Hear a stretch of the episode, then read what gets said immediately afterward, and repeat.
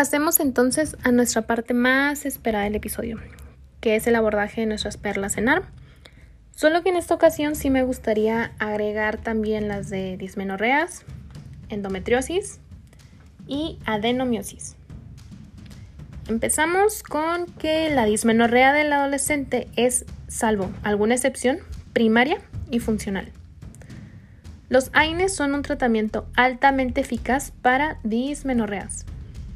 No existen pruebas suficientes para determinar que un AINE individual, en caso de que exista, es el más seguro y efectivo para el tratamiento de la dismenorrea primaria. En aquellos pacientes con dismenorrea primaria que desean anticonceptivos hormonales orales combinados, pueden ser de elección y consiguen la eliminación del dolor en un 90% de los casos. La etiología de la endometriosis aún no está clara, si bien existen varias teorías como menstruación retrógrada o de implantación, metaplasia celómica, inducción, restos embrionarios mullerianos, células progenitoras y metástasis benignas.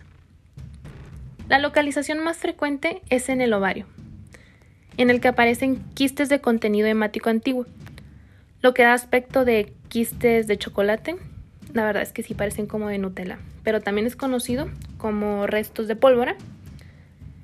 Y aquí, tras el ovario, se suele afectar el ligamento ancho y los úteros sacros, si bien puede aparecer a cualquier nivel. Existe un elevado porcentaje de mujeres con endometriosis que son asintomáticas. Los dos síntomas primordiales son el dolor y la subfertilidad que pueden ir asociados o no. Otro síntoma relativamente frecuente es el sangrado uterino anormal. El dolor es el síntoma más frecuente y característico. Generalmente de la forma de dismenorrea progresiva que no cede con la toma de antiinflamatorios ni anticonceptivos hormonales. Otros síntomas que pueden aparecer son alteraciones menstruales, la rectorragia, disuria e infertilidad. La endometriosis es la patología más frecuente en las adolescentes que presentan dolor pélvico. Por tanto, en un adolescente con dolor pélvico que no sea tratamientos médicos habituales, se debe descartar una endometriosis. El diagnóstico de sospecha se hará por la clínica y por ecografía, en la que es habitual la visualización de los quistes endometriósicos, si bien el diagnóstico definitivo es a través de la laparoscopía que además permite tratar a la paciente y la toma de la biopsia, claro. La utilidad de la laparoscopia diagnóstica en pacientes con endometriosis es muy escasa desde un punto de vista costo-eficiencia. Por tanto, no se recomienda realizar una laparoscopia solo con fines diagnósticos. El tratamiento en las mujeres con lesiones grandes y sintomáticas, aunque es quirúrgico, debe ser lo más conservador posible, ya que suele tratarse de mujeres jóvenes y en muchos casos con problemas de esterilidad asociados. Por ello, estará indicado la realización de quistectomía, liberación de adherencias y destrucción de los implantes peritoneales. La cirugía radical se utilizará en aquellos casos que no se pueden controlar con el tratamiento quirúrgico y el médico que no puede controlar con el tratamiento tampoco farmacológico, como los análogos de la GNRH, anticonceptivos hormonales, gestágenos y danazol. Para evitar cirugías repetidas en pacientes que no tienen deseo gestacional, se recomienda administrar tratamiento médico postquirúrgico con anticonceptivos orales en pauta continua. La endometriosis se ha asociado a cáncer endometrioide y de células claras de ovario.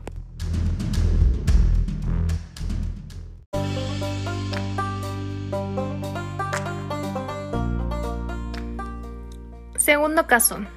Nos llega una paciente de 36 años, sin hijos, tras dos años de relaciones sexuales sin contracepción, que desde un año presenta dismenorrea, dispareunia y sangrado vaginal intermenstrual.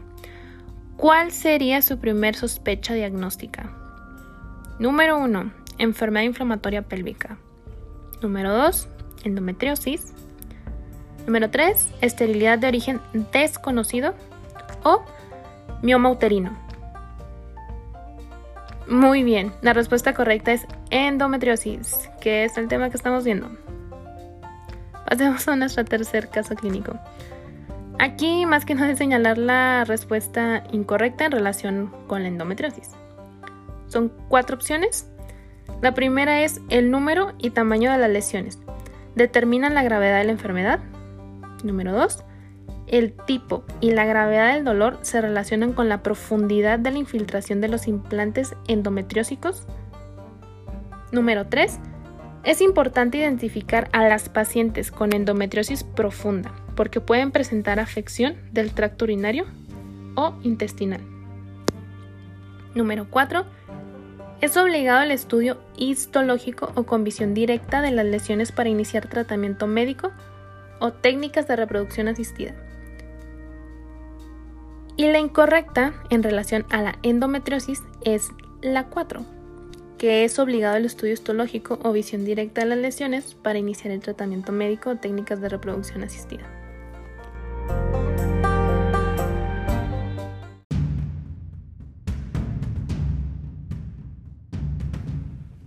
Unas preguntas que les podrían hacer al momento de estar en la guardia van a ser unas cuatro muy sencillitas Número uno, pues que es la endometriosis, ¿no? Es la presencia y proliferación de tejido endometrial fuera de la cavidad uterina. ¿Cuáles son los síntomas cardinales de la endometriosis? Dolor, dismenorrea, dispareunia e infertilidad. ¿Cuál es la localización más frecuente de la endometriosis? En los ovarios. ¿Cuál es el método de diagnóstico de elección? La visualización por laparoscopía. Y ahí se le puede agregar la toma de biopsia también. Pasemos ahora a nuestros casos clínicos. Tenemos una paciente de 30 años, nuligesta, con última regla hace 20 días, acude a la consulta por presentar esterilidad, dismenorrea importante. En las exploraciones que se realizan destaca una tumoración anexial en la ecografía y elevación moderada de CA125 sérico.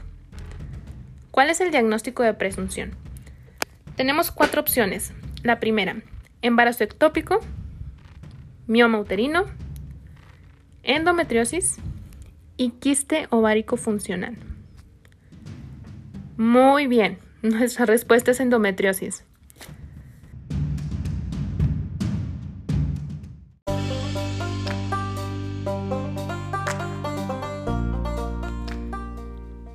¿Cuál de los siguientes factores no le haría inclinarse por un tratamiento quirúrgico de un endometrioma ovárico en una paciente nuligesta?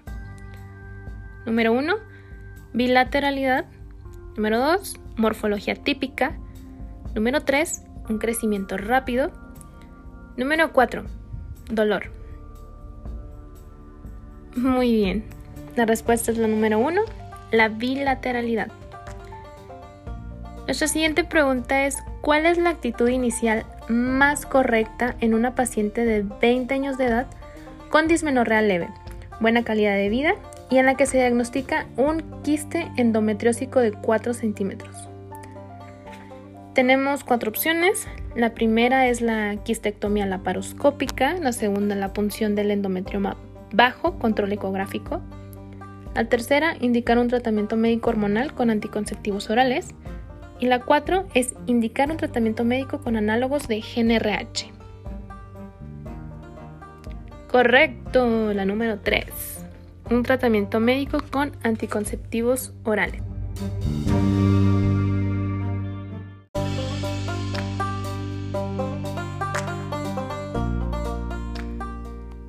Señala la respuesta correcta con respecto al tratamiento de endometrioma ovárico en pacientes con deseo gestacional. En estos pacientes siempre se deberá optar por el tratamiento quirúrgico para mejorar la función ovárica. Número 2. El tratamiento quirúrgico podrá incluir tanto quistectomía total como quistectomía parcial con ablación de la cápsula restante. Número 3. La hemostasia del lecho ovárico tras la quistectomía debe ser rigurosa, empleando tanto el electrocirugía como sillantes y suturas. Número 4. La quistectomía siempre provocará una reducción de la reserva ovárica. Excelente, es la número 4. Y finalmente, La dismenorrea primaria. Número 1. No se asocia a causa orgánica, considerándose de etiología fisiológica. Número 2. Se asocia a ciclos menstruales ovulatorios. Número 3. Se debe a un aumento de la síntesis de prostaglandinas en el endometrio. Número 4. Todas son correctas. Y creo que esto está del libro, así que, en efecto, todas son correctas.